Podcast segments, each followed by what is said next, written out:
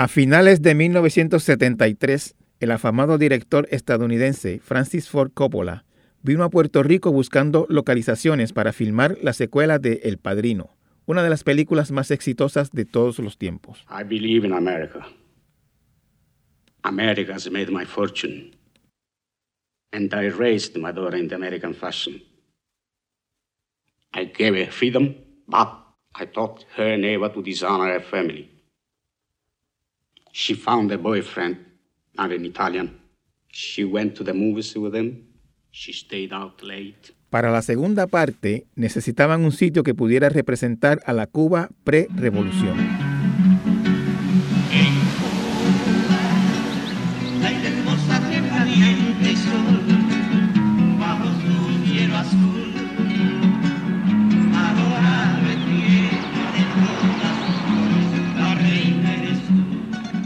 Cuando Coppola y sus asistentes buscaban en San Juan lugares donde filmar, conocieron a una joven puertorriqueña, ex Miss Puerto Rico, que daba sus primeros pasos como vedette en la televisión local.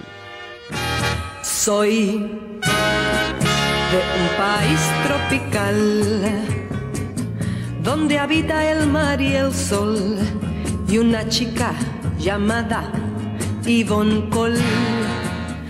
Yvonne Cole no había visto El Padrino, ni mucho menos sabía quién era Francis Ford Coppola.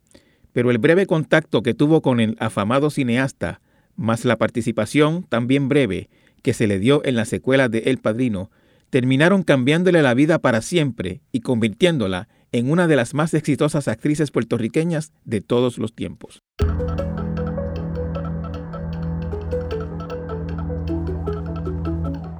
Tras el encuentro con Coppola y eventualmente con el legendario Al Pacino, Yvonne Cole descubrió posibilidades del arte y la actuación que tal vez no había ni imaginado, y dejando atrás lo que había logrado en Puerto Rico, que no era poco, se fue a probar suerte a Estados Unidos, donde se convirtió en una cotizada actriz de teatro, cine y televisión, con decenas de créditos, incluyendo el rol de la abuela Alba en la archiexitosa serie Jane the Virgin. 47 años después de irse a Estados Unidos y ya de regreso permanente en Puerto Rico, Yvonne Cole habla en Torres Cotay Entrevista sobre su vida, su exitosa carrera, sus oportunidades y el país del que nunca quiso despegarse del todo.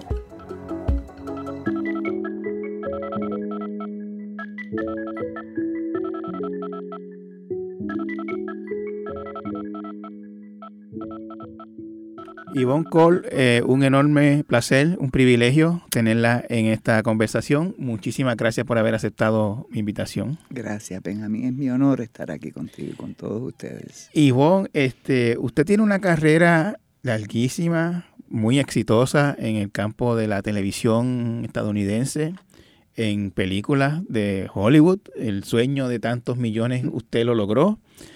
Eh, pero a, a mí siempre me gusta empezar estas entrevistas yendo atrás, yendo al origen y a la infancia de, de mis entrevistados, porque ahí uno, eh, yo encuentro que se encuentran muchas de las claves de lo que se fue después. Y quería preguntarle para empezar, este, ¿dónde usted se crió? ¿Cómo era su familia? Este, tu, ¿Tuvo hermanos? ¿Fue feliz en su niñez? Cué- Cuéntame de esa, de esa época.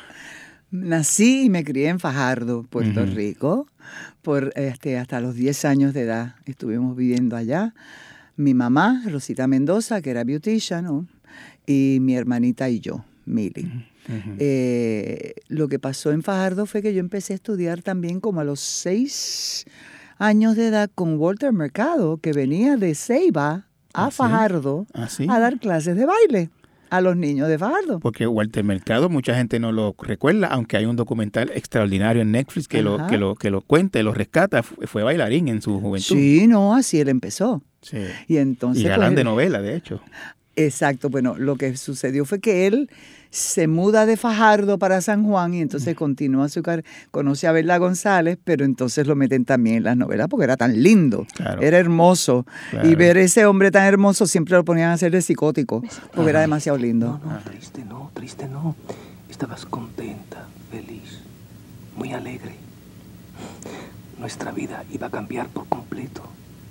Junto a Farnesio tendremos dinero. Adriana, mucho dinero. Y tú serás la mujer más envidiada. La cuestión es que, pues, este, me crío allá, hago mis primeros pininos en el arte en la base Roosevelt de Ceiba, que está ahora cerrada. Em, allí, pues, debuté con el Baby Ballet, porque tomábamos ballet y baile español. Eh, que ah, de hecho, cuando yo hice bodas de sangre, como en el año 2000 en La Joya Playhouse, dice el director, un director inglés, Mark Wing Davey, dice, "Ah, eh, quiero que toquen instrumentos. Y yo pedí que trajeran de, de Tijuana, porque la joya está de, de Tijuana, que me trajeran unas ah, castañuelas. Así. Y, Y todo vino para atrás como si hubiera sido ayer que como yo si- aprendí a como tocar si eso. nunca hubiera dejado de tocar como castañuela. si nunca lo hubiera dejado tocar. Y él lo había hecho en su niñez antes de adolescencia. A los seis años y siete años y ocho años, hasta los y ocho está hablando años. del año 2000, hace solo 20 años, que, que- que- que rescató las castañuelas. Este, sí, exactamente, que rescaté. De hecho, las tengo allí guindando en casa para tenerlas de recuerdo. Y entonces a los 10 años se vinieron de, Me vini- de nos vinimos para San Juan porque mi mamá quería echar para adelante con su carrera también y darnos la oportunidad a mi hermana y a mí de que nos educáramos por acá. Y entonces, pues, nos vinimos a vivir a, a Río Piedras, en la calle 1, esquina Giorgetti. Tenía mi mamá el beauty parlor, que era donde estaban detrás de la concha acústica. Yo vivía frente a una funeraria que ya no está, que ahora es un lote vacío, ya, en un segundo piso. Y estudié en el Colegio del Pilar, que tampoco existe ya. Tampoco existe. Ay, Dios, me dio una cosa. Se ha ido, se ha ido- usted me está hablando muchas cosas y dice, "Ay, estuve Que no aquí que ya no existe, viví aquí que ya no existe. Bueno, Río Piedras no existe. Lo que yo viví en Río Piedras, que era la Colombina en Río Piedras, la, la- la época de, de oro, de aquel paseo. Así Eh, Era, extraordinario. El Colegio La Milagrosa, que ahora es una, una cosa abandonada y una cosa tan triste, ¿no? Así mismo, sí. Eh, no, no, no, no. Pero bueno, pues esa era mi vida en Río Piedras. Estudié en el Pilar, que tampoco existe ya. Lo que existe es un frame del edificio. Aquello desapareció. Yo quería ser monja. Eran las monjas de la hijas de la caridad con los padres paulinos. Y todos los sábados y domingos yo estaba limpiando la iglesia del Pilar con la monja, haciendo el rosario, bautizando niños en caimito, este, dándoles catecismo. Quería, quería ser monja, pero en serio. Sí, pero yo creo que eso era una expresión de mi arte. Ajá. ¿por qué? Yo creo que yo me enamoré de, de- de la teatricalidad de sus vestuarios, es- de su vida. ¿eh? Eh, y yo no lo reconocía entonces porque en el Colegio del Pilar, cuando yo estudié, no se estimulaba el arte. Nunca hubo una obra de teatro, nunca se hizo nada de eso. Ok. Ajá. Y, y, y entonces este me mencionó que su mamá era Rosita Mendoza, Sí. que es una conocida eh, beautician en su tiempo, Sí. era, era bastante conocida. Una mujer extraordinaria que salió sin zapatos a los nueve años de edad de Calley, huyéndole a su padre que la quería violar. Eh, Y se llegó hasta Caguas. Y en Caguas, cuando se baja de la guagua, dice que se baja a tomar un café. Y entonces eh, allí en una cosita en la plaza, y entonces le dice un señor que había allí, le dice, oiga, ¿y qué hace una nena tan linda como usted a esta hora de la mañana por ahí? Y ella le dijo, buscando trabajo, señor. ¿Y qué usted sabe hacer? Le dice él. Y ella, pues yo sé limpiar. ¿Y usted sabe cuidar niños? Sí, señor. Ella me dice que le dijo que sí a todo. Y él se la lleva, es un señor venezolano.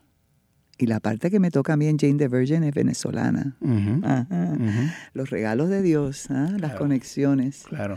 Eh, Las conexiones cósmicas le dicen así algunos. mismo, Sí. yo creo en eso. Y entonces, eh, y yo creo que retornamos al cosmos. Eso es lo que yo creo. Pero bueno, porque la conciencia es lo único que sigue existiendo. Y entonces ese señor se la lleva y él tiene un beauty parlor que él había venido de Venezuela a poner con su esposa porque querían poner una cadena de beauty parlors en Puerto Rico. Mire eso. Y ahí es que se educa mi mamá, empieza barriendo el piso, cuidando a los nenes.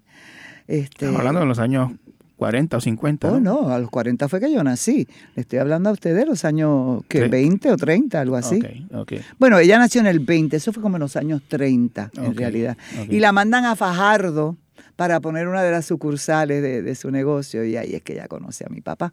Ok.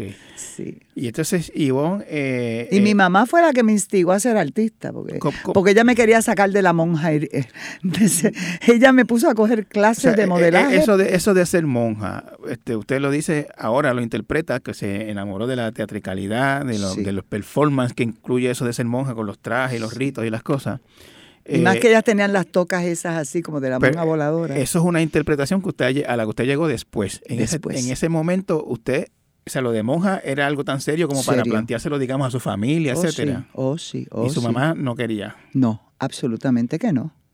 Entonces ella me metió a los 16 años a tomar clases de ah, modelaje con Margot McCloskey, que era una puertorriqueña que se hizo en Inglaterra y había regresado. En la avenida Roosevelt vivía ella. Ahora hay un negocio, porque ahora todos son negocios, en la avenida- eso eran todos casas. Y pues estudié con doña Margot. eh, cómo coger el cuchillo que era, el tenedor que era en la mesa, todas gracias sociales y modelaje. Y entonces ahí mi mamá aprovecha y me dice, pues tengo un show en Nueva York que hacer, este, de pelo. Así es que tú vienes conmigo como mismo modelo. Y así me desvía ella hacia este otro mundo. Y empiezo a modelar para Carlota Alfaro, que eso fue uno de mis part-time jobs cuando entré a la UPI. Yo, yo iba a estudiar ah, sociales. Bueno, yo estaba en sociales allá cuando me salí. Pero que eso era uno de los part-time, eran dos part-time jobs que yo tenía en la UPI, que era modelando alta costura para Carlota, Martin, Fernando Pena, los que estaban de moda en ese momento. Y, y eso era porque usted era, lo es, bueno, No, eso fue en el año 65, cuando ya entré en la UPI. claro, pero usted era una mujer alta y Oh, sí, este, sí, que es el sí. tipo... Y ya sabía modelar, porque había cogido la- las clases de modelaje con doña Margot. Y entonces otra cosa que yo hacía part-time era hacer maquillaje con Ileana Irvin. Yo me iba a un saloncito que ella tenía en la calle Parque, salía de la UPI, e iba allá a maquillar a las niñas del ese- condado, a de la aristocracia. Todavía este resuena ese nombre por ahí, Ileana Irving. Sí, no he visto a Kathy, que es la hija de Ileana, eh, pero sí, Ileana Irvin fue una mujer extraordinaria que me enseñó mucho, mucho, mucho. Así fue que llegó a Miss Puerto Rico, Ivonne. No, yo llegué a Miss Puerto Rico porque mi mamá me dice, Ivonne, viene el, el, y tú puedes entrar y ganar, te lo aseguro. Ajá, ajá, mi mamá era una mujer extraordinaria. ajá.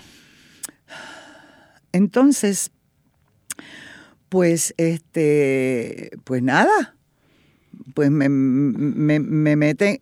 ¿Tú sabes dónde fue mi concurso? En Guapa Televisión con Luis Vigoró y Lidia Echevarría de Anfitriones.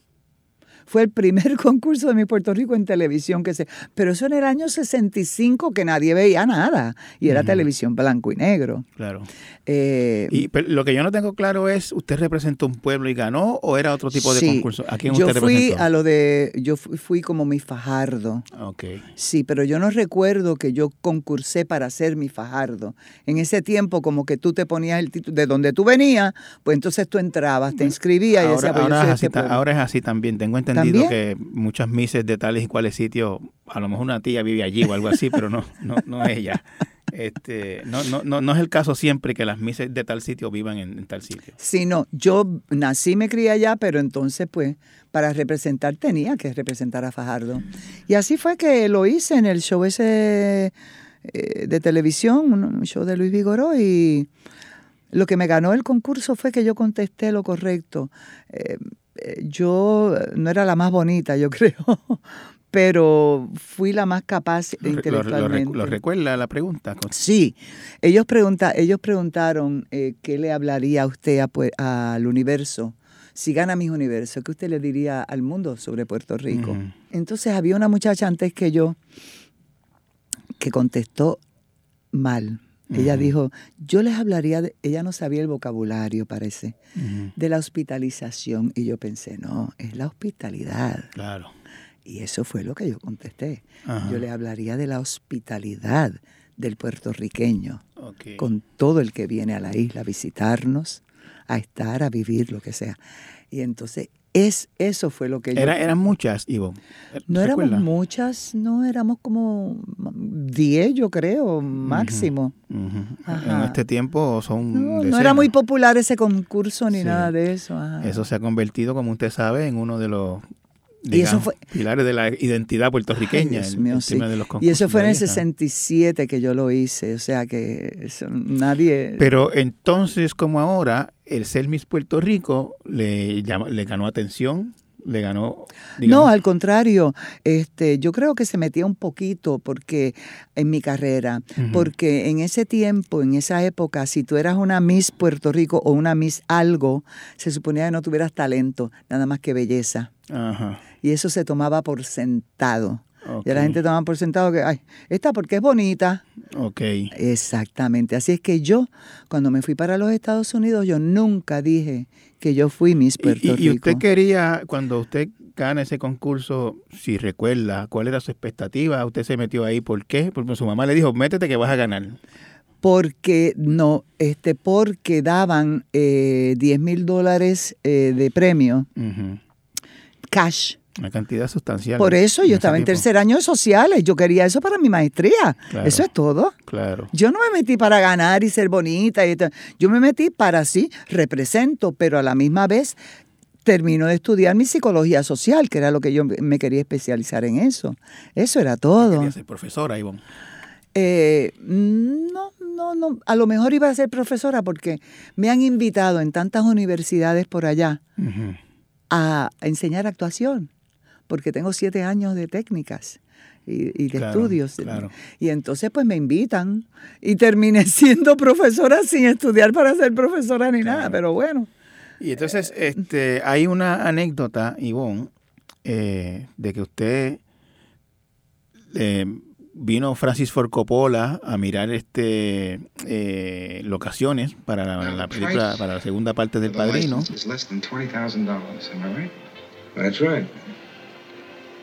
Now, why would I ever consider paying more than that? Because I intend to squeeze you. I don't like your kind of people. I don't like to see you come out to this clean country in your oily hair, dressed up in those silk suits. Ya estamos hablando de setenta y tanto. Usted tenía un programa de televisión. eh, Ivonne, una muchacha llamada Ivonne Cole. Una chica. Una chica llamada Ivonne Cole, Ujú. en el que hacía de vedette. Sí.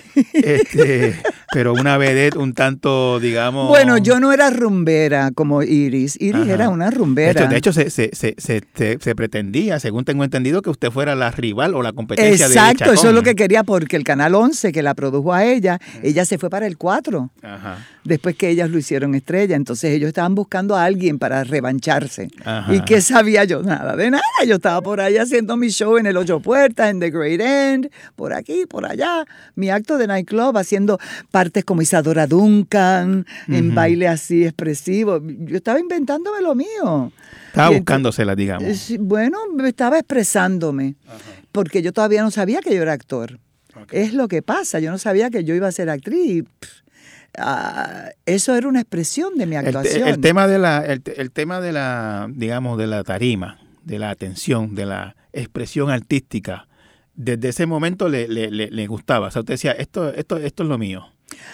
No, yo nunca me vi como que haciendo esto como carrera. Ah, no. No, esto cuando pequeña me pusieron a hacer eso para refinamiento, porque mamita no tenía eh, tiempo para cuidarnos, porque estaba en el beauty parlor trabajando, y pues para eh, nosotras tener algo creativo que hacer, especialmente yo, porque mi hermanita nunca se interesó en nada de eso, y pero nunca, Usted, sabe, usted estaba, vamos a decirlo de esta manera, fluyendo. sí, fluyendo.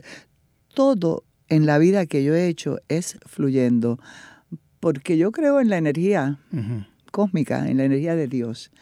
Y yo, y yo no planeo nada, ni, ni digo, ah, si hago esto, esto me va a conseguir esto. Nunca he hecho eso.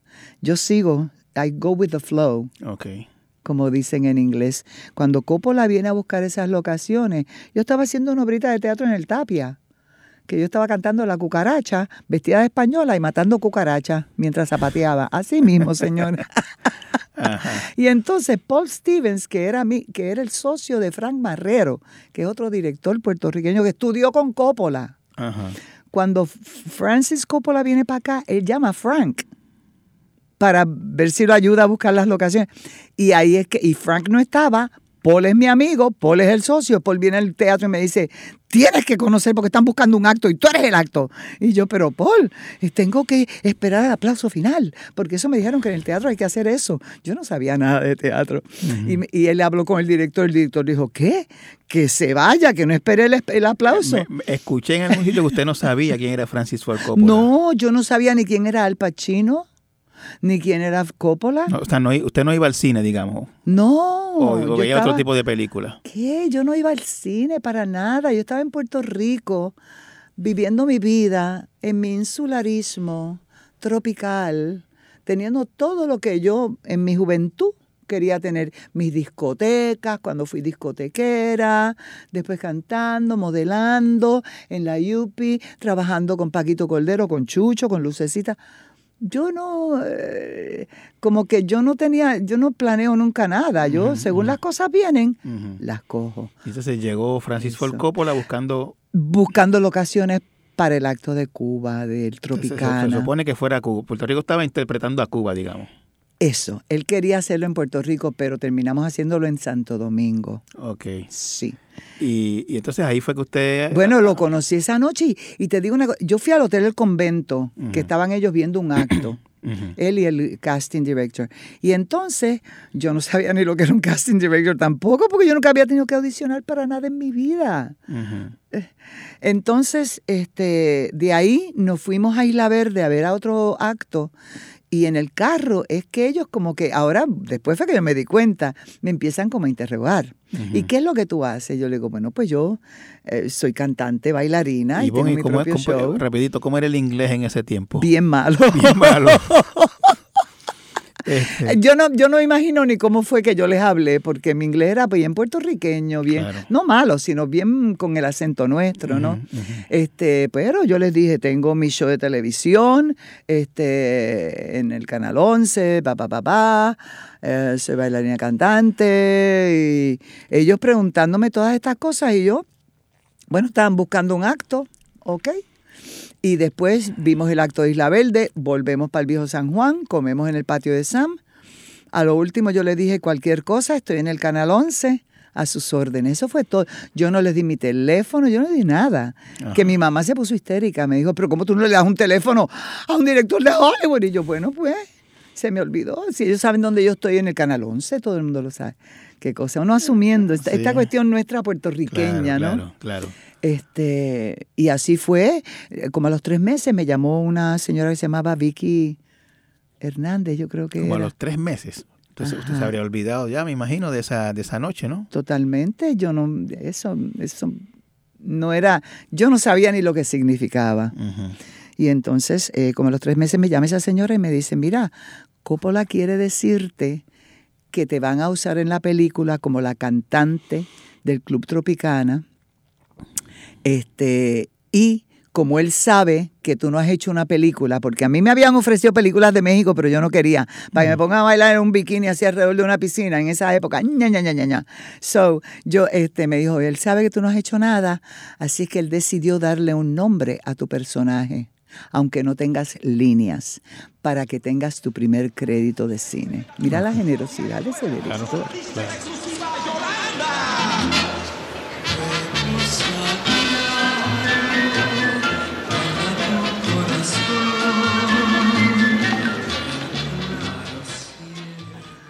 Claro.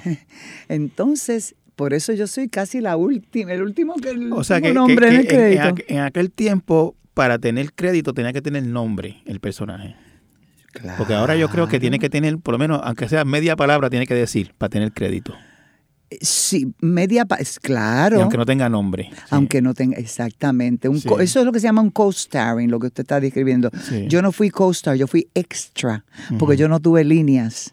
Pero, solamente, pero, pero baila y, y pero, está en cámara pero un fui buen la cantante, entonces mira cómo él me, él me él- mira lo que él hizo. Él pone al hombre a decir, al announcer, dice, y ahora la estrella del show, Yolanda. Y empiezo yo a cantar, me toman a mí, y entonces van a la mesa con Pachino y con el otro senador, y le dice Pachino, ¿qué usted quiere tomar? Y él le dice, I'd like a red-headed Yolanda. colada? I think I'll try one of the red-headed Yolanda. Y eso fue Coppola, cómo él mueve mi personaje. Claro, y, y ahí en- eh, hay una escena posterior, que, que creo recordarla, que ahí están como en el club, este, Sí, esa hay- fue la primera escena que hice ever en mi que, que vida. hay una discusión entre el personaje de Pacino y Fredo. Y Fredo, sí. Y usted se ve en el entorno como caminando Sí. o algo así, sí. Y, y lo que hicieron fue eh, que estamos viendo una cosa que se llamaba el Superman Show, que era un hombre con un órgano grande que cogía vírgenes en el escenario. ¿Eso era Cuba? Ah, Sí, pues, claro. ok. Entonces, eh, se suponía que estábamos ahí viendo ese espectáculo. Cuando me paran al lado de él, me quitan los zapatos, porque Pachino era es bajito. Me quitan los zapatos y con todo y eso me lo tuvieron que poner a él como que en una en un box de Ajá, madera pequeñito ajá. para subirlo.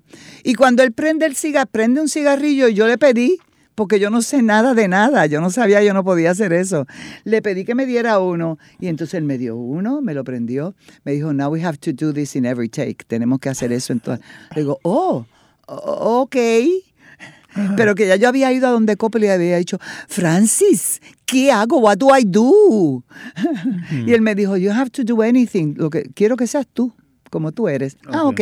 Y vino el second AD, el, el- el asistente director, y me dijo, usted no le puede hablar al director, usted me tiene que hablar a mí. Que los protocolos de, de estar en, eh, haciendo una película. Y esa, esa fue la primera vez que usted estuvo en, En un set en- de cine ever in my Y, life. y le pregunto, Ivonne, Ah, y entonces lo que él hizo fue para proteger el personaje de, de Al, perdóname, que es un hombre de familia, que no se vea dándole a esta mujer fácil, ¿no? Eh, la cabaretera, eh, un cigarrillo ni prendiéndoselo. Me pusieron a alguien al frente con Fredo, con un sombrero así de grande, Para que no se viera para que eso. yo no me viera. Exactamente.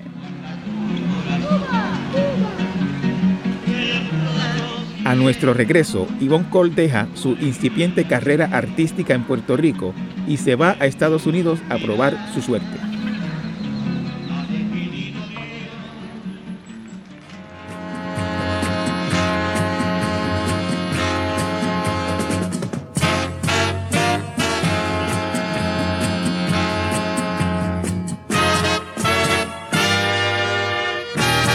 Soy de un país tropical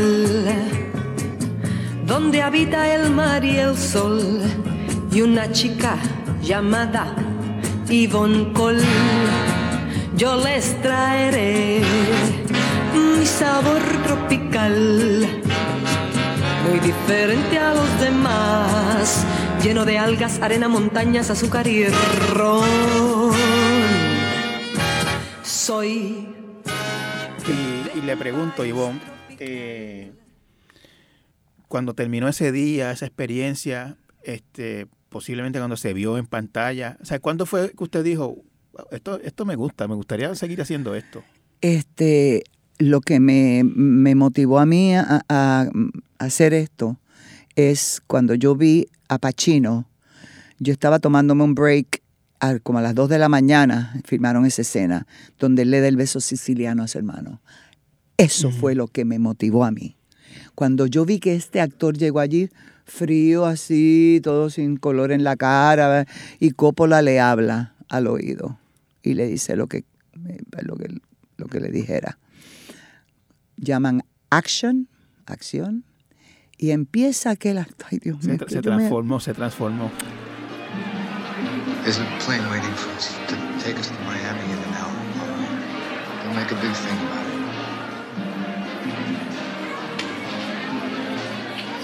I know it was you, Fredo. You broke my heart. You broke my heart.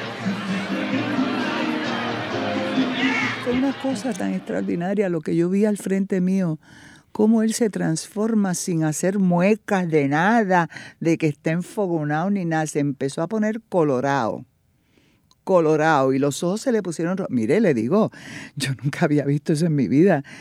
Y yo dije, oh, yo quiero ap- aprender a hacer eso. ¿Cómo se hace eso? Y se lo comenté a la vestuarista, la vestuarista Theodora Van Ronkel, que es ganadora de Óscares. Ella me dijo, aquí está el maestro de él, Lee Strasberg, en locación. Yo te lo puedo presentar el domingo, que es el cumpleaños del nene de él. Ok. Y allá fui a conocer a Strasberg. Y, y él me dijo, yo, eh, eh, eh, yo le dije, yo quiero estudiar. Ella le dijo, ella quiere estudiar para ser actriz. Y él le dijo, pues, que venga a Nueva York o que venga a Los Ángeles.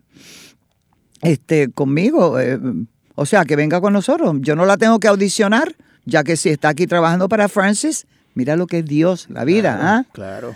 No la tengo que audicionar para que entre, porque ya si Francis le dio el trabajo, quiere decir que ella está capacitada para entrar a estudiar conmigo. Pero yo no pude entrar enseguida porque necesitaba dinero, mucho dinero. este, pero así fue que, que conocí a Po- Strasberg. po- poco después de eso es que usted se va a Estados oh, Unidos. sí, Y- Eh, yo porque le yo llegué aquí. Ajá. Yo tenía un novio ese entonces, Orlando Cepeda. Era mi noviecito, El pelotero. el pelotero. Mira eso, eso, eso es, qué bochinche, eso no lo sabíamos. Que estaba, que estaba en su, en su época de, de, de Pues, él estaba retirándose y Sí. yo estaba joven, qué sé yo. La cuestión es que cuando yo llego al show de televisión, Orlando estaba ese día en, en mi show de televisión, el Canal 11, y entonces pues me dice, este, yo le digo, yo no quiero estar aquí, yo no quiero hacer esto, yo quiero estudiar actuación, yo quiero, yo quiero ser actriz, ¿cómo que tú crees que yo debo de hacer? Me dice él, tengo un amigo, Tuntún, Tony Martínez, que yo le digo, que él le decía Tuntún. Dice, mi amigo hizo una carrera en Hollywood y está aquí en Puerto Rico retirado. Él te va a orientar. Y así mismo fue. Tony Martínez entró a ese canal de televisión. Mucho gusto, señorita. ¿Qué hace usted aquí? Le digo, pues haciendo, me dice, ¿usted no es esto? ¿Qué es esto? Es que yo, yo eh, Usted no es vedette, yo- usted no es, usted no enseña, ¿qué es esto? Usted es actriz. Exacto. Usted tiene más talento que esto, señora, y usted no lo sabe. Usted es comediante y usted no lo sabe. Tienes que dejar todo esto para que puedas educarte y yo te voy a ayudar a que te eduques como actriz. Eso fue. Ujú. Y así, me- él tenía la, la compañía de variedades en ese momento. Empiezo por la compañía de variedades. Leo la primera obra que yo leí ever, que fue mm, Antígona Pérez de Luis Rafael. Hice unas escenitas, estudié música, solfeo allí. Y entonces él me consigue una beca para llevarme a Los Ángeles, porque si me llevaba a Nueva York me mandaban a buscar de acá para cantar. Me lleva a Los Ángeles para, porque estaba la ex esposa de él allá y los maestros de él para que yo empezara a estudiar por allá. Ivonne, y, y estamos hablando early to mid 70s, por ahí, Estamos hablando del año 75, 75, cuando mediados, yo me fui. mediados de los 70. Sí. Cuando usted le dice a su mamá a mediados de los 70, mami, me voy a Los Ángeles a estudiar actuación, a convertirme en artista, ¿qué, qué- qué- cómo reaccionó Rosita Mendoza? Ah, ella pensó que era un error bien grande, que yo estaba dejando mi carrera que estaba ya establecida para ir a comenzar. Y yo estudié con Lucille Ball. Y eso mismo me dijo Lucille Ball en la clase. Me dijo, usted es bien ambiciosa. ¿Cómo usted dejó una, una, una mesa llena de comida para venir a una mesa vacía? A aventurar. Así mismo. Y me dijo, mírese y mire a la, a la clase. Miren, aquí está la cara de verdadera ambición. Y, yo Ball. jamás pensé en que yo era ambiciosa. Lucille Ball me dijo eso. Bueno, o sea, usted no lo pensó, pero evidentemente eh, eh, tenía o sea, confianza en sí misma porque Sí. o sea, en Puerto Rico, un, o sea, si usted se hubiese quedado con ese programa de televisión en Puerto Rico, lo hubiese tenido hasta que quisiera, básicamente, sí. por 20, 30, 40 Sí. años, como fue eh, incluso el caso de Iris Chacón. El caso de Tuvo programa hasta que quiso, hasta, Exacto. hasta bastante entrada, bastante muchos años después. Pero usted dejó eso Sí. para irse a aventurar, Sí. a donde hay millones y millones de personas aventurando, buscándose ese break. Pero yo no, yo no pensé en eso. Exacto. Yo no pensé en que yo iba a aventurar, a competir con millones de otras personas que estaban. No. Yo pensé en que yo iba a aprender algo que yo necesitaba aprender para mi alma, para mi corazón.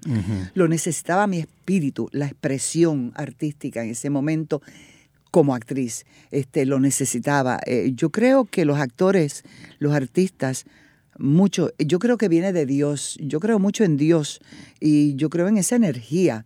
Y nosotros estamos creando, según Dios dice en, la Biblia, Él creó el mundo, creó esto, pues nosotros creamos también de palabras escritas, de la nada, de algo que no existe, que nosotros le damos el alma, el corazón, la vida a ese personaje que escribieron en papel. Y pues, Y, y- Ivonne, y eso, esa, esa, eso que usted vio que la impactó tanto, que terminó cambiándole la vida, esa, cuando usted prendieron las luces y al Pacino, sin hacer ninguna mueca, sencillamente se transformó, le, como digamos, le entró el personaje y se convirtió en otra persona. Eh, eh, Eso cuando usted, en su caso, siente que empezó a lograrlo, cuando usted se empezó a sentirse que, wow, yo ya cogí las clases, estoy empezando haciendo, haciendo mis obras de teatro, empezó a hacer sus programas de televisión, sus películas temprano también. Cuando usted dijo, wow, este, estoy en ese camino o, o llegué? no, no, yo nunca, yo nunca he dicho que llegué. Este, no, esto sigue Ajá, hasta que uno no pueda más, ¿no? claro. Eh, pero no, yo creo que en el momento en que yo me metí en esa clase de actua- actuación con David Alexander, que en paz descanse, y con Godin Eagle, que me enseñó de gratis a, mi- a, a- desarrollar mi voz actoral y de cantante. Este, yo nunca, yo siempre, qué sé yo, yo siempre pensé que ese era el camino. O sea, yo nunca pensé en, as- en- que estaba desarrollándome o esto, no, estoy aprendiendo. Era como regresar a casa. Cuando yo empecé a estudiar actuación fue como que, oh, ok, y esto, y era, y era bien retante porque eran, era un estilo de actuación y una técnica de actuación que era la técnica de las imágenes con acciones, acciones indirectas y acciones indirectas. ¿Qué son las acciones? Las acciones son la técnica del verbo activo. El verbo activo es lo que uno le pone a la línea.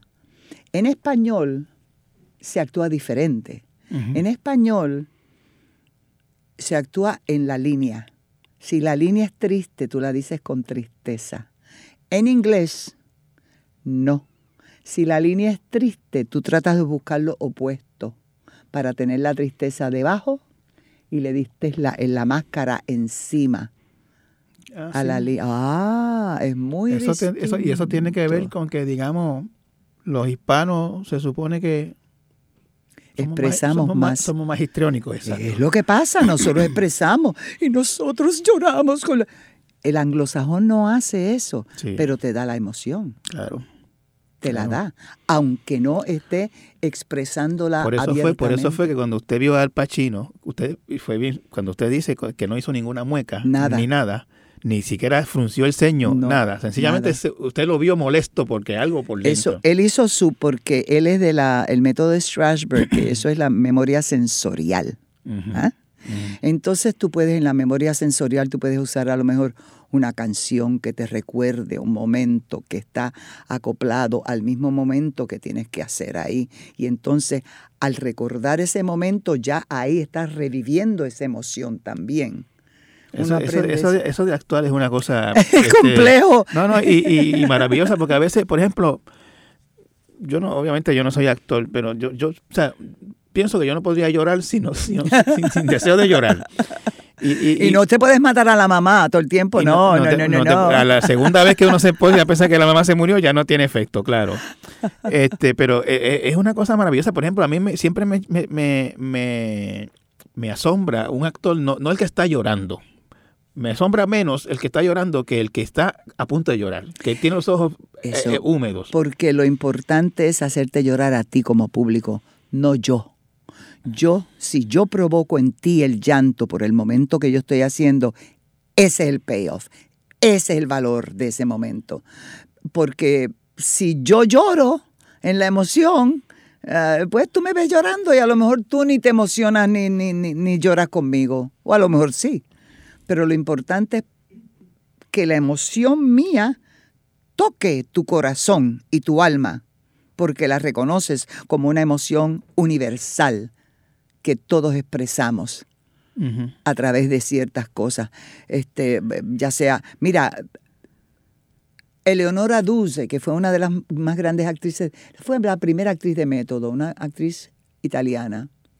Le preguntaron a ella, ¿y por qué usted siempre que va a hablar en este monólogo que usted hace en la obra, se mete la mano en el bolsillo?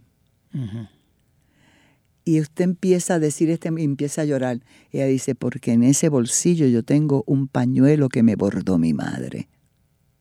Al ella tocar eso, y la memoria de su mamá venir a ella, eso le provocaba el llanto genuino que le ayudaba a ella a ponérselo encima a la actuación de este personaje imaginario, porque esos personajes no existen, todo es Claro. embuste. Y, lo, y lo- lo- lo- asombroso de eso también es que logra evocar ese pañuelo de su madre que la hace, que la emociona y la hace llorar al mismo tiempo el que está diciendo unas líneas o eh, eh, actuando un personaje como usted dice que no existe. O sea, Exacto. no, los personajes no existen hasta que tú les das vida. logra- Y eso mismo, eso es, eso es actuación de método, a través de los sensoriales. Claro. Ella lo hizo a través del tacto. El tacto, al tocar eso, le trajo la memoria de su ¿A- a- madre. ¿Alguna vez supo o le dijeron o le preguntó cómo lo hacía Al Pacino? Bueno, Al Pacino es actor de método de Strasberg. Ajá. Él es sensorial completamente, completamente. Todo es porque lo, cuando tú estudias con Es, un, Strasberg, es un actor tan extraordinario que con una mirada nada más. eh, pero él estudió desde que él tenía como 12 años. Sí. Con, él entró de niño en la escuela allí con Ajá. Strasberg. Claro. O sea que eh, eh, él es excepcional. ¿ah? Eh, Ivonne, y usted este, pues se fue a Estados Unidos, estudió, a aventurar, eh, a empezar de cero. Sí. No tengo que preguntarle, pero me imagino que la pasó a veces difícil. Sí, Incluso- pasé hambre, este, limpié casas, eh, fui waitress, este, Todo, todo lo que hacen. in- todo lo que fuera sobrevivir. todo lo que hacen innumerables personas que están en esa ciudad de Los Ángeles Sí, o en Nueva York sí. tratando de encontrar una oportunidad como actor. Exactamente. Pero usted la encontró, usted la encontró. Sí. Usted logró, usted estaba en teatro en relativamente breve tiempo. Gracias a Dios, mira, el teatro en Nueva York, cuando yo llegué a yo me fui, estuve tres años en Los Ángeles, Tony Martínez empezó a hacer la obra de Man of La Mancha con Richard Kiley, que fue el original de Broadway. Este, y, y- y Tony Martínez hizo Sancho Panza más de tres mil veces en Broadway y fuera de Broadway. Entonces él me dice, mira, me voy cross country para New York. ¿Quieres venirte a estudiar teatro allá y hacer teatro? Le digo, claro. Me monté en ese trailer con él en el motorhome y a través de la nación me llegué a Nueva York. Cuando yo llegué a Nueva York, apliqué a una cosa de una audición que había ahí en un periodiquito de actores y era para el Puerto Rican Traveling Theater de Miriam Colón. Y entonces pues me lo dieron, me dieron la parte, que eran seis obras de un acto de España.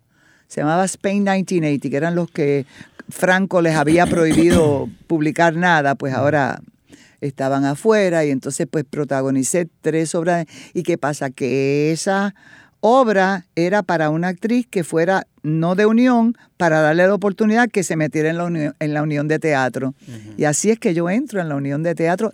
Y una vez que yo entré en la unión de teatro y empecé a trabajar con Miriam, ya te vienen a ver otras, o sea, seguí, yo viví del teatro Abrió, en Nueva abrió- York. abrió la puerta. Cuando abre la puerta, después estás adentro, si lo haces bien, Sí. las demás oportunidades llegan. Es más, yo hice mi primer Broadway show a la misma vez que yo hice mi primer off-Broadway con Miriam. Porque yo audicioné para el Broadway, porque era un show de Broadway que era sobre latinos, pero no tenía ni un solo actor latino. Y entonces los latinos protestaron. sí, cierto, pues, eh, sí, es relativamente común en ese tiempo. En ese tiempo, y sí, todavía sucede un poquito, pero no tanto. Ujú. Y entonces, pues los actores me dijeron, no, tú no puedes audicionar, que ellos no están. Pero yo audicioné porque era la primera vez que iba a audicionar para Broadway. Ujú. Entonces me dieron un monólogo que Kathy Bates fue la que terminó haciéndola en el show de, ella terminó haciendo de cubana. Y Kathy Bates es una gran actriz. Este, pero bueno. Y entonces, pues, me dieron mi partecita de francesa. ¿Esa obra era cuál, perdón? Se llamó Goodbye Fidel. Goodbye Fidel. Y la escribió el mismo hombre que le escribió otra obra a Jane Alexander, porque Jane Alexander era la, la cubana principal. Este, ahora mismo no me acuerdo del nombre del autor, qué pena. Pero, Ivonne, eh, entendí bien. La primera vez que audicionó para Broadway, entró. La ¿Entré? primera vez. ¿Entré? Eso es. Eso Entré. Es, eso es. Entré, me lo dieron. ¿Tú sabes por qué me lo dieron? Porque había una parte francesa en la, en la obra que sale al final de la obra con tres líneas, que es la misma línea, dicha tres veces. Y entonces cuando yo terminé de hacer mi monólogo, que yo quería tener esa experiencia en Broadway, eh, el teatro así oscuro y allá estaban los productores y uno en el escenario. Bueno, termino y me dicen, do you speak French? ¿Usted habla francés? Y yo había tomado francés en la Universidad de Puerto Rico, gracias. Y yo le dije, je ne parle pas très bien, mais uh, j'ai entendu un petit peu. Eso es, eso es, eso, eso que usted ha dicho es tan importante para los aspirantes actores. Aprendan de todo, que De ustedes no todo. saben qué es lo que va a necesitar alguien. Así mismo. Sí. Y eso mismo fue lo que me dieron la parte de la francesa, que sale en tercer habrá, habrá alguien cogiendo francés ahora mismo en la UPR y dirá, ¿para qué sirve esto? Si yo no voy para Francia, esto es una pérdida de tiempo. Pues mire, You hay- never know, uno nunca sabe. Y yo estaba haciendo mi show por la noche de Off-Broadway para Miriam Colón y por el día ensayaba el show de Broadway. Ese fue mi debut en Nueva York. Gloria a Dios. Ese fue mi debut.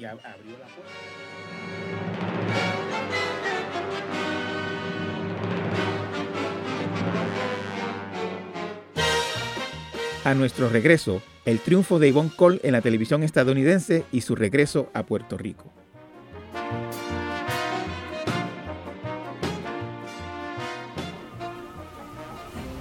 ¿En qué le puedo ayudar?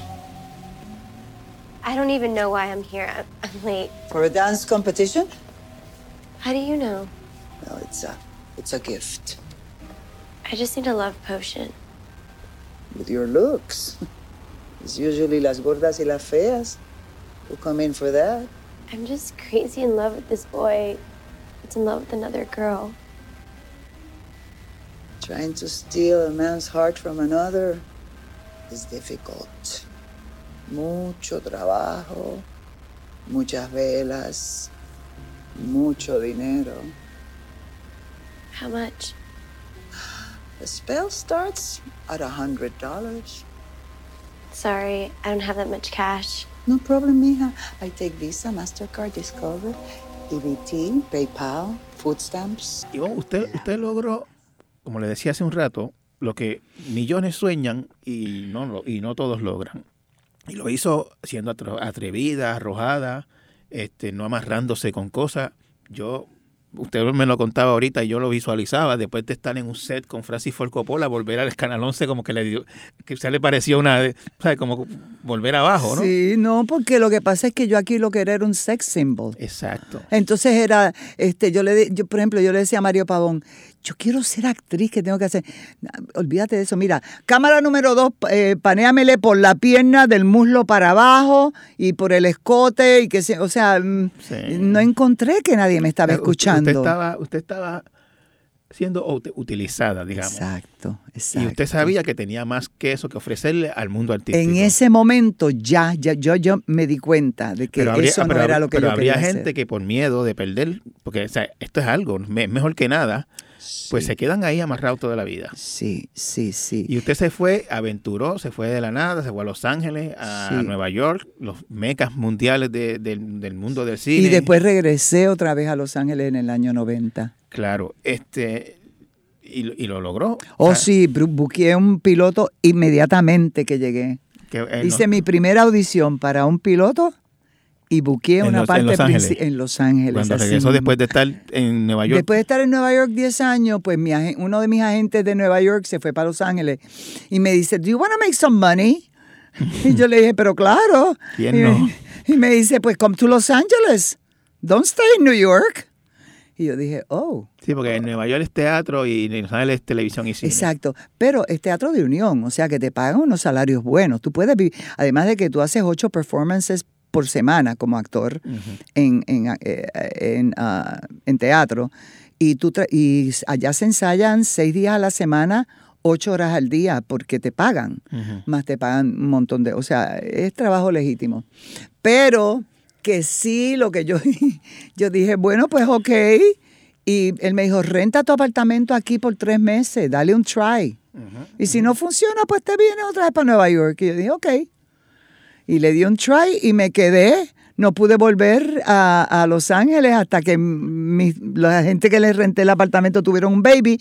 El landlord no quería babies en el edificio y tuve que regresar para cerrar el apartamento. tuvo que regresar a Nueva York. A, a a- cerrar el apartamento. Ah, pero se quedó en Los Ángeles hasta... Sí, no, ya. Porque tú te tienes que quedar. El actor tiene que estar donde está el trabajo. Claro. Claro, si hay una audición, usted no puede estar viajando de aquí a allá para audiciones. Bueno, ahora es distinto. Creo que hay un tiempo de audiciones, ¿no? Sí. Hay una temporada de audiciones. Ahora, ahora mismo estamos en huelga, pero bueno.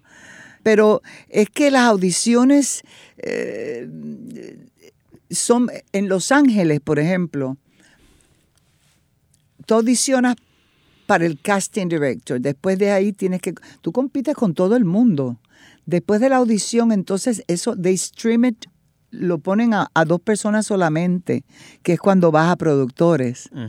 Y si te aprueban, ya tú no tienes que volver a una audición de casting, porque ya quiere decir que un network, en, en mi caso fue ABC Television, que me aprobó. Este, no sé si eso fue lo que me preguntaste o me fui No, la, la- la- pregunta era eh, que, que creo que en este tiempo, no sé si siempre fue así, hay como una época de audiciones. Sí. En ciertos em, meses son de audiciones. Pero ahora, todo el año Se hacen audiciones. se hacen audiciones. Antes era, era el fall season, es la época de audiciones. El summertime, la, ya el, el verano, no hay nada de televisión. Todo se fue, lo que dicen hiatus, en vacaciones. Ok. Y entonces empiezan para el otoño.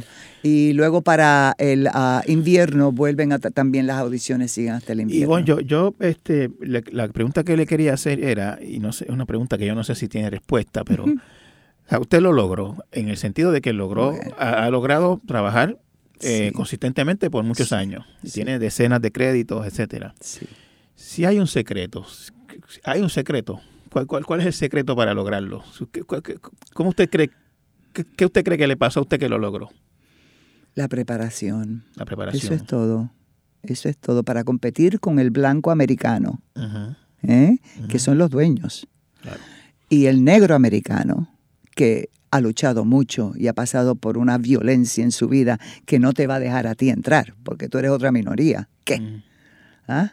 Eh, lo único que me salvó y que me llevó a mí a, triunfar como actor, de que pude tener mucho trabajo siempre en Hollywood, es que yo tenía siete años de diferentes técnicas de actuación a la cual yo puedo sacar de mi, como dicen los tools, una herra- mis herramientas, eh, tenía mi bag lleno de herramientas que yo estoy compitiendo allá como latina con muchas eh, actrices que son estereotipos, que son dan el look de la mexicana, de la india, indígena, papá, pa, y yo no. Yo me veo un poquito más europea, más ambigua, un poquito más clara.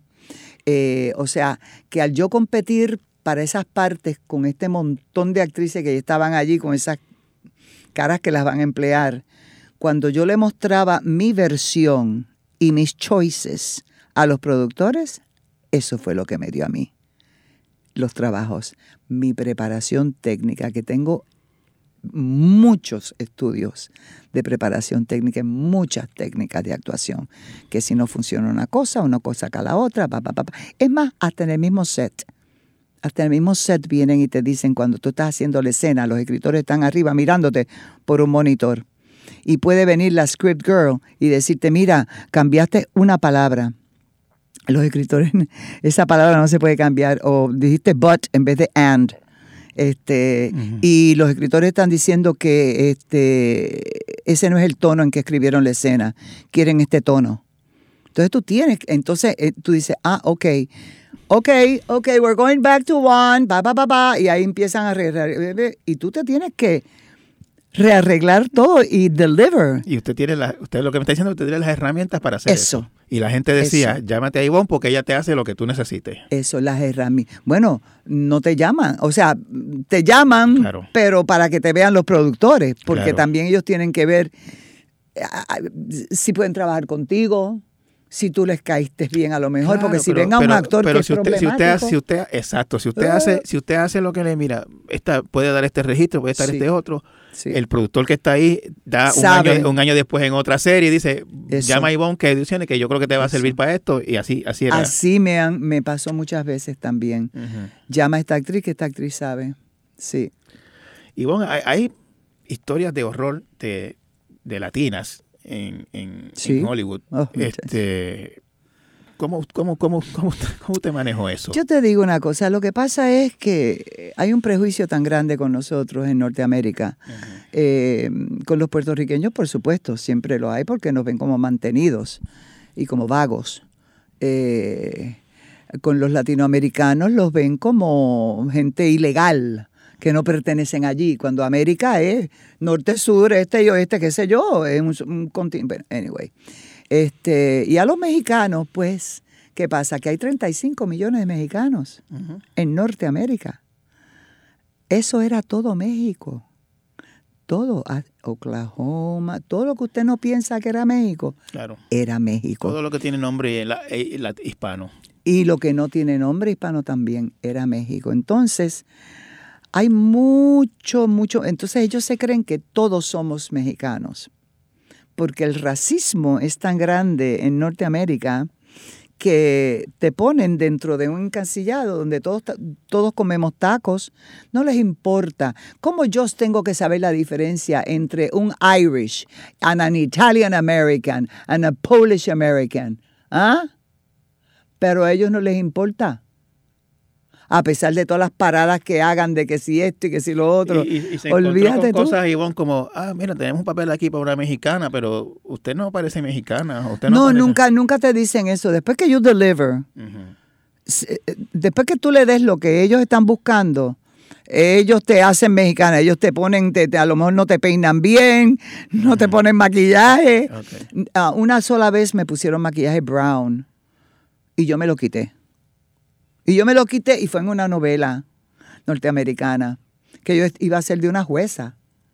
Y necesitaba una jueza brown. Así mismo. Porque cuando yo entré al maquillaje, el hombre dijo, Where is the ethnic base? Y yo pensé, ethnic base, así mismo. Pues me tenían que pintar de brown para que yo me viera étnica, porque yo me veía muy clara. Pues yo fui y me lo quité. Y yo dije que me voten. Y, y usted se fue de Puerto Rico, eh, eh, o sea, usted no estaba satisfecha con su trabajo en Puerto Rico, entre otras cosas, porque la tenía, la estaban básicamente utilizando como un, sex symbol y nada más. No, yo estaba, yo, yo estaba, yo estaba ok, yo estaba feliz eh, haciendo lo que hacía, hasta que descubrí que yo podía hacer otras Exacto. cosas. pues, la pregunta es, Sí. esa es la pregunta. ¿Se encontró en Hollywood con que, o en, en Hollywood con que siempre era el mismo tipo de papel, la misma latina, la misma? Este, yo rehuso hacer, yo rehusé y nunca lo hice, hacer de sirvienta, hacer de ilegal pidiéndole al blanco americano que me salvara. Eh, yo rehusé hacer ciertos estereotipos. Por eso mismo, porque entonces ellos se quedan con que uno, eh, eh, si tú haces un estereotipo, eso es lo que tienen para nosotros allá. Es, muy- es más, es más, yo tengo la misma edad de Helen Mirren. ¿Usted se cree que a mí me van a dar ninguna parte como a Helen Mirren, a pesar de que yo tengo todos los Broadway credits, a pesar de que yo tengo todo el estudio y tengo todo el bagaje? Helen Mirren es blanca, inglesa. ¿Ah? Y entonces ella de vieja no la ponen a ser de abuela ni de madre. ¿Ah? Pero nosotras en Norteamérica, en Hollywood, lo único que le dan a la latina es o una madre o una abuela. That's it, baby. That's it. Entonces, pues uno tiene que hacer lo, más, lo mejor que uno pueda con lo que te están dando. Yo cuando hice la madre en Jane the Virgin, a la abuela, yo le dije a ellos unas cuantas cosas y me tomé el riesgo de que no me dieran la parte y no me importó, porque ya yo me quería, pues, venir para Puerto Rico. Pero yo les dije, no voy a usar delantal, no voy a cocinar, no me van a poner a cocinar, ni a decir, mija, ¿quieres comer? ¿Do you want this? Or the-" No, nada. I'm not going to do that. Yo le dije, I'm a Broadway actor. I'm a well-prepared actor. I studied with Strasberg. I'm not here to waste my time cooking or having a stereotype, playing a stereotype. So if you're not happy with my take on it, you can substitute me. Por favor, sustitúyanme, no importa. Mira, respetaron. Ellos nunca habían oído una actriz latina que les dijera Y, eso. y- y la pregunta sería esta, Ivonne. Y lo pude hacer porque soy un po- po- poquito clarita. Porque si soy un poquito más brown, ni me. Who knows? El, el- el- el papel original cocinaba, eh, usaba delantal. Bueno, lo que pasa es que eso es lo que hacen con las abuelas y las madres latinas. Ellas siempre están en la cocina. Siempre están dándole de comer a la gente. Y siempre tienen un delantal. Y yo sabía que eso venía. Antes de que viniera, yo le dije no. no voy a hacer esto para que lo sepan. Are you threatening me? It is not a threat. It is a promise.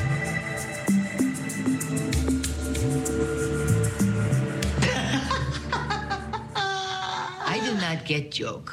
I got all that on my phone. So if you don't leave town forever, you're going back to jail. Or did you forget that threatening me is a violation of your parole and it comes with a mandatory five-year sentence? I'm not scared of you anymore because I am an American now, bitch! E- e- ese rol de Jane the Virgin, que es posiblemente el más conocido de usted.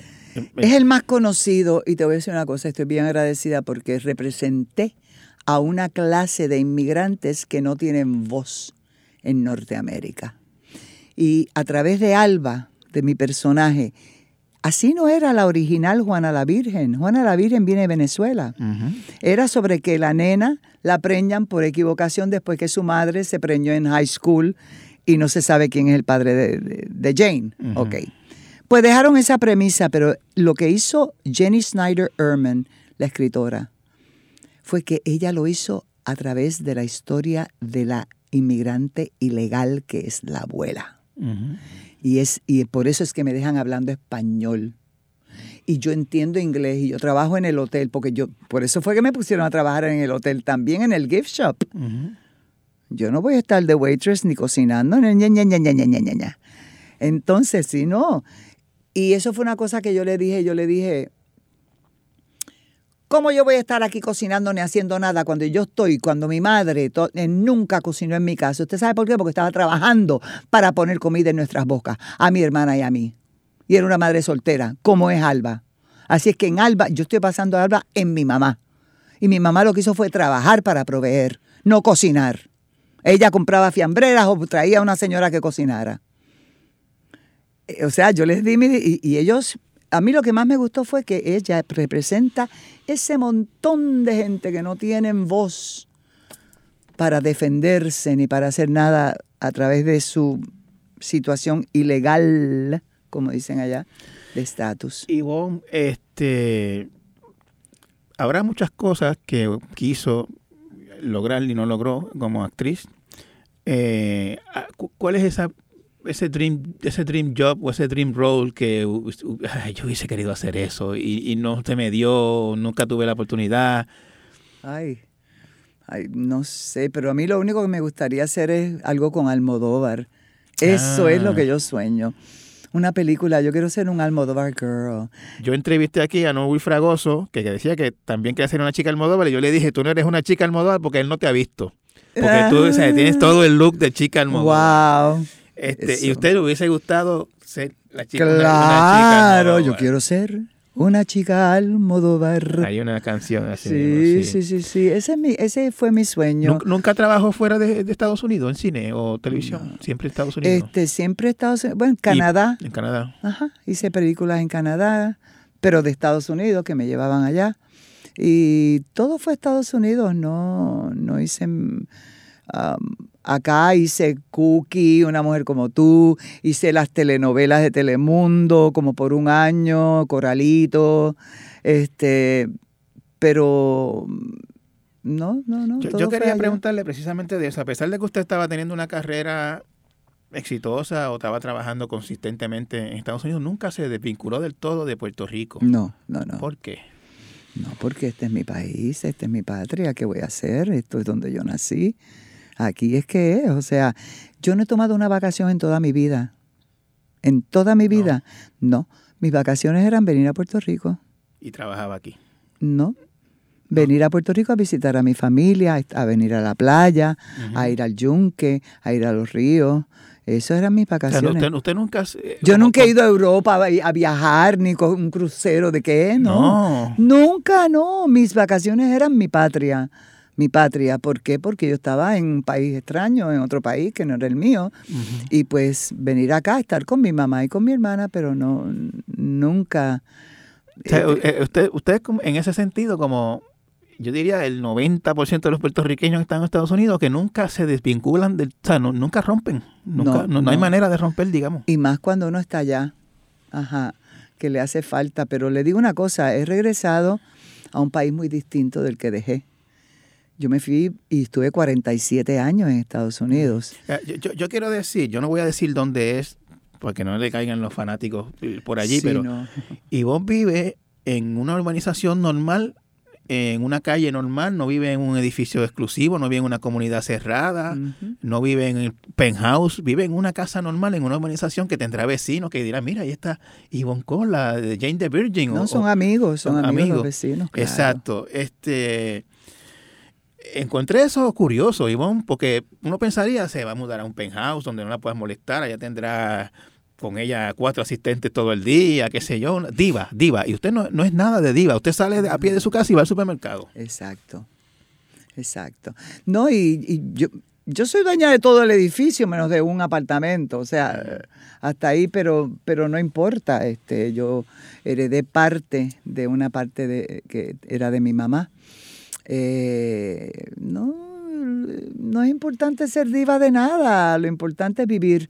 Porque, y eso yo lo aprendí con Strasberg también, vivir, vivir normal, eh, como una persona normal, porque eso es lo que uno tiene que hacer, hacer el alma de la gente que viven y que conviven. Usted, usted va al supermercado, compra y, Sí. y esa cajera que la atiende. El problema es que me reconocen ahora. Claro, Ese claro. es el único problema que tengo. Aún con mi pelo blanco, Claro. em, yo pensé que no me iban a reconocer. Eh, porque yo dije, después de la pandemia, olvídate que nadie me reconoce con el pelo perdóneme, blanco. Este, Ivonne, pero Jane the Virgin es un fenómeno. Es un Yo le fenómeno. contaba hace un rato que mi hija lo ve muchas Mire. veces, la ha visto cada episodio y cada temporada muchas veces. Hay gente que ha visto todas las temporadas seis veces. Usted me contó que... 600, que- o sea, esos son 600 episodios. usted me contó que se le echa gente a llorar cuando la ve. Ajá, las muchachas jóvenes lloran, se caen al piso, se emocionan demasiado. Eh, y yo aprendí early on a decir, yo al principio estaba en un aeropuerto en Norteamérica y me dicen, ¿Are you Yvonne Call? Me dice una muchacha y le digo, yes. Y era que ya, pues, me, me conocen. Y entonces, pues, oh my God, I love you. ba, ba, ba, ba, ba, ba". Y, y, y abuela. Y yo le dije, yo no soy abuela, yo soy un personaje, yo soy actriz, yo no soy abuela en la vida real.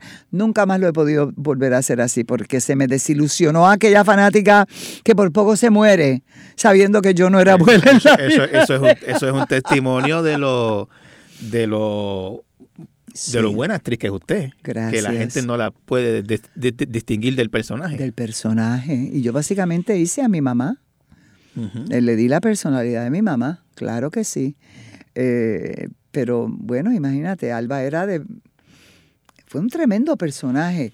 Y ellos, cuando se dieron cuenta que yo podía... Bueno, yo me, yo me acuerdo de la primer, de la, del piloto, que cuando hicimos la escena, que yo le digo a Jane, toma la flor en tu mano, Jane. Estrújala. Ahora trata de hacer la nueva de nuevo. No se puede. Así es la virginidad. Pero yo se lo decía como una monja, yo, así es la virginidad. Una vez que la pierdes, no la puedes... re-". Y el director me dice de momento, asústala. No se lo digas como un consejo, asústala. Ah, y eso fue lo que dejaron en el piloto. Mira la flor que tienes en tu mano, Jane. This is Jane's grandmother, Alba Gloriana Villanueva. Her passions include God and Jane, in that particular order. Mira qué tan perfecta es, qué tan pura. Ahora, mija, estrújala en tus manos. Really, Mom? But this is so lame. Mommy, shh. This is Jane's mother, Xiomara Gloriana Villanueva. Her passions include Jane and Paulina Rubio. The order is not important. Estruja la flor, Jane. Bien. Ahora haz que se vea como nueva otra vez. Vamos, anda, trata. I can't. Así es. Nunca puedes volver atrás. Y eso es lo que sucede cuando pierdes tu virginidad. Nunca puedes volver atrás. Nunca olvides eso, Jane. And Jane. Que yo con esa cara de, de vieja amargada y take, la- take the flower. Y esa nena que hizo de Jane es ahora Wednesday. Que a lo mejor la- tu hija es la que ve eso. Sí. Wednesday es la hija de los locos Adams. sí, la- Ella es la estrella más Jenna- grande que hay en Netflix ahora mismo, es Jenna Ortega. Jenna Ortega, claro. Y esa claro. fue nuestra primera Jane.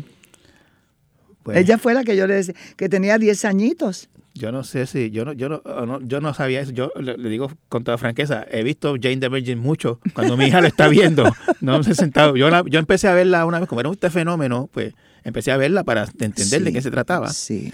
Este, Y nos presentó como latinos Eh, mi- en un, en una, em, con dignidad, gente trabajadora. Ahí no se veían gangas, ahí no se vio nada de eso. Eso eh, fue maravillosa la Me experiencia. acuerdo mi otro hijo que me decía, estás viendo novelas ahora, cuando veía bien Ah. de. Este, yo decía, no, es que ese hecho es un fenómeno y había ganado unos Sí. premios. Jenna Rodríguez se había convertido en un fenómeno, en una mujer. Ella le ganó el Golden Globe a, a ese canal por primera vez y se ganó un Peabody Award también como dije, pues yo, como yo soy periodista y que me gusta entender y saber un poco de todo, pues ese sería un fenómeno, la estoy viendo para entenderla. Y mi hija se pegó por ahí, lo ve todo el tiempo, todo el tiempo. Sí. Y bueno, este... Y Glee también fue un personaje bien, porque fue una abuela homofóbica. Cuando la nieta me dice que ella es homosexual, Es que yo la boté de la casa, pero yo la boté de la casa de una forma en que yo veía a mis tías hablando en Puerto, eh, acá, en Fajardo, que en vez de decirle vete y gritarle, que estoy segura que todas las actrices hicieron eso, yo le, yo me bajé la voz acá, como hacen acá, dice. Qué vergüenza me da que estés diciendo eso. Y, y- y asume Y una actitud, ese personaje que es muy puertorriqueño también. No lo tienes que decir, déjalo secreto. Exactamente.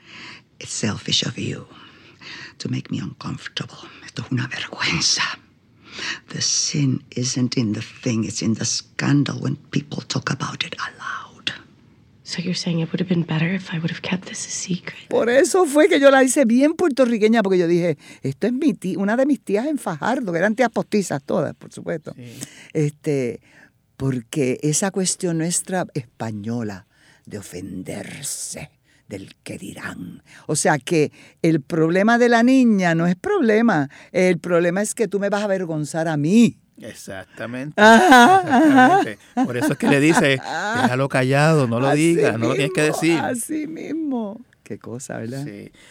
Ivonne, este, qué maravillosa charla esta. Me encantó. Me quedaría un rato más hablando con usted aquí, pero los dos tenemos compromiso. Gracias. igual. Este, una última reflexión. Usted regresó a Puerto Rico, como le decía, está viviendo en una calle normal, en una casa normal. Este, Con ventanas a prueba de sonido. con ventana a prueba de sonido. Claro, es una- porque es, si es un área que me imagino que escuchará disparos de noche. Mm, eh, no, porque tengo ventanas a prueba Tiene de pro- sonido. pero si no fuera por las ventanas, escuchaba los disparos. si y- no fuera por las ventanas, es así. Este, ¿cómo, ¿Cómo ve a Puerto Rico de cuarenta y tantos años después de, de haberse ido y, y vuelto? Y regresó, entiendo, durante la pandemia. Dos meses antes de la pandemia, mira eso, qué timing. Este, yo encuentro que es un Puerto Rico bien distinto al que yo me crié, eh, porque yo nací en el 47, cuando estaba empezando el Estado Libre Asociado, todo lo de Muñoz, todo el movimiento de gente que estaban retomando su isla a través de un partido que ellos crearon. O sea, y había como que un deseo de mejorar, de echar pa'lante. Eh, Libertad Gómez, creo que se llamaba una de las senadoras, yo hice esa parte, que fue una de las instrumentales en, en crear la constitución puertorriqueña. Eh, eh, ah, hubo como que era maestra, al igual que Doña Fela. O sea, como que era un Puerto Rico de, que estaba naciendo una cosa, ¿no? Entonces, pues, este, ya cuando me fui, pues estaba pues Rafael Hernández Colón y pues estaba poniendo la cosa un poquito distinta y con Carlos Romero yo no quiero ni comentar sobre eso, pero que lo que yo encuentro ahora es que hay mucha corrupción en Puerto Rico, en el gobierno, y no sé por qué, no sé por qué piden tanta ayuda federal para eh, que si tienen que aprobarlo aquí, tienen que aprobarlo allá, y mientras lo aprueban, se lo van robando. ¿Por qué no llega nunca? Como que, o sea, si se están arreglando las carreteras, ¿dónde es que es? Porque al lado de mi casa hay unos rotos así de grandes en la calle y estoy al frente de un supermercado. Eh, encuentro que no, que, que lo del estatus se ha vuelto más im- importante que nada. Y yo, viniendo de los Estados Unidos y viviendo ya 47 años de mi vida, le puedo decir a usted que nosotros no vamos a ser nunca Estado. Nunca, nunca. ¿Por qué? porque eso lo tiene que aprobar el Congreso de Estados Unidos. Y un país que no aporta nada a la nación no puede ser Estado.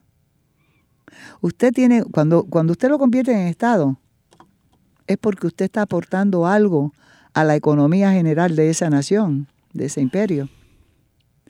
Pero si nosotros estamos aquí recibiendo y recibiendo y recibiendo, y aquí no hay un desarrollo económico, el desarrollo económico que yo veo es la empresa de la gente misma. La gente por su cuenta están tratando de hacer que si el- los bizcochitos que hacía antes, yo era secretaria, ahora estoy con mi hija haciendo esto. O sea, pero cosas buenas.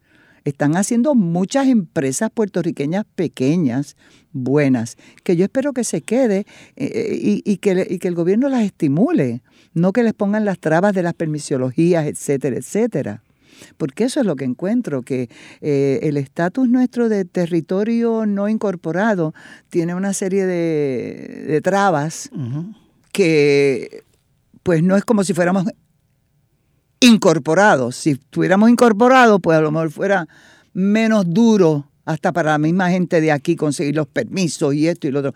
Pero ¿cómo llegan 45 billones de dólares y dónde se van? Buena o sea, pregunta. ¿dónde es que se van? Buena pregunta. Y yo estoy bien norteamericanizada, o sea, yo estoy preguntando ahora como norteamericana. Y yo, yo- Where do they go? Sí, yo, yo lo que me pregunto es usted, pues, viviendo aquí entre apagones, tapones, todas esas cosas que vivimos aquí. Ah, y no estoy advocando estadidad ni nada, by the way, no estoy diciendo que, ok, perdóneme. Este, pues nada, vi- En- vi- en- viviendo, viviendo entre tapones y... y apagones y todo, eh, tiene que tenerle un amor tremendo a este país para estar aquí. Es que yo siempre pensé regresar a mi país. Yo nunca pensé que yo me podía morir en aquel país, un país que no es mío, donde sí hice una gran carrera y donde sí lo- la gente me trató con tanto cariño y con tanto respeto. Pero no es mi patria, no es mi suelo, no es donde yo nací. Y yo siempre quería volver para morir aquí. Y de hecho yo quiero que me metan en el, en el cementerio ecológico para sembrar un árbol y dejar un árbol en Puerto Rico con mis cenizas, porque es que tiene que ser así para que contribuyamos con algo, ¿no? Pero falta mucho para eso, Ivonne. Muchas gracias por su tiempo, gracias por haber aceptado la invitación. Fue un enorme placer esta charla. Gracias, el placer ha sido todo mío. Leo su columna siempre y le, le tengo mucha admiración y le agradezco toda su, su aportación a nuestra inteligencia y a que nos dé una perspectiva, porque se necesitan las perspectivas. Hay mucha gente que no leen y se enteran eh, a través de otros medios, pero hay que leer, hay que leer. Muchas gracias, Ivonne. Cómo no, gracias a usted.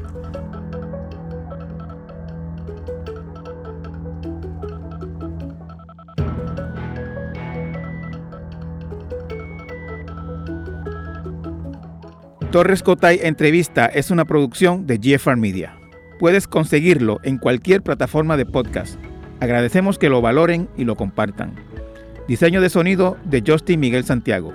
Producción Abisael Flores. Producción ejecutiva Celimar Colón. Dirección audiovisual Denis Rivera Pichardo. Rafael Lama Bonilla es el director general de GFR Media. Los esperamos la próxima semana.